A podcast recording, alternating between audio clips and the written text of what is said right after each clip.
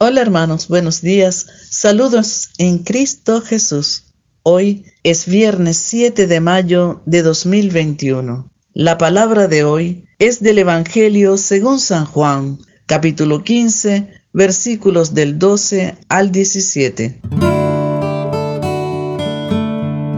Esto es palabra que alimenta. Este es el mandamiento mío que os améis los unos a los otros como yo os he amado. Nadie tiene mayor amor que el que da su vida por sus amigos. Vosotros sois mis amigos si hacéis lo que yo os mando. No os llamo ya siervos, porque el siervo no sabe lo que hace su amo. A vosotros os he llamado amigos, porque todo lo que he oído a mi Padre os lo he dado a conocer. No me habéis elegido vosotros a mí, sino que yo os he elegido a vosotros y os he destinado para que vayáis y deis fruto, y que vuestro fruto permanezca. De modo que todo lo que pidáis al Padre en mi nombre os lo conceda. Lo que os mando es que os améis los unos a los otros. Palabra del Señor. Gloria a ti, Señor Jesús. Reflexión. En la palabra de hoy queremos reflexionar sobre dos momentos importantes y que diferencian dos etapas en la vida de un cristiano. Nuestro Señor Jesucristo nos dice que Él no nos llama siervos sino amigos, porque todo lo que ha oído de su Padre nos lo ha dado a conocer por medio de su palabra, recogida en parte en los Evangelios y sobre todo en los mandamientos dados al pueblo de Israel en el desierto, y que reflejan la voluntad de Dios. En la primera etapa de nuestra vida cristiana somos llamados por Dios a seguirle en un mandato nuevo a diferencia del antiguo mandato de la antigua alianza.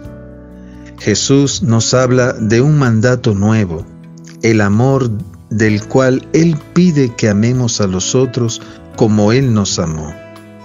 Este amor en Jesús se traduce en la caridad y quien posee la caridad de Jesucristo ya cumple sus mandamientos.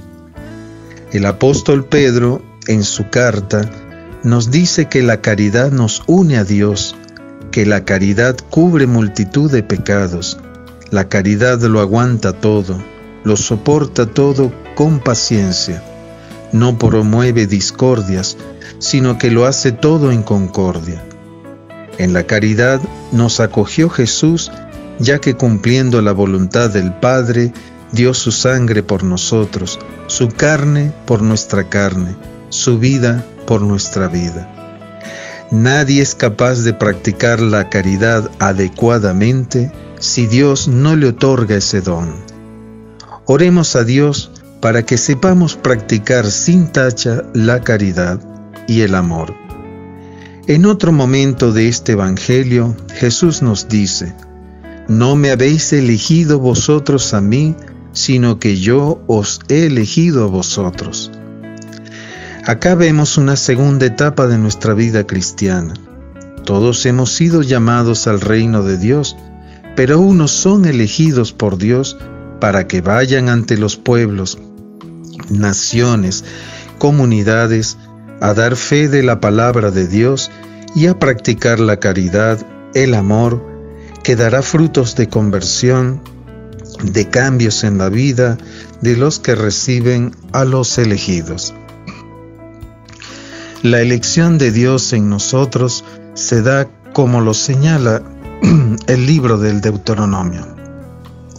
Porque tú eres un pueblo consagrado a Yahvé tu Dios, Él te ha elegido por el amor que os tiene y por guardar el juramento hecho a vuestros padres. Nuestros padres son los padres en la fe, desde los apóstoles, pasando por los padres de la iglesia, los santos y por todos aquellos consagrados a Dios en el servicio al prójimo, a todos y a nosotros. Se nos ha dado una promesa, ser hijos de Dios, vivir en el amor de Dios y dar frutos abundantes de conversión y caridad.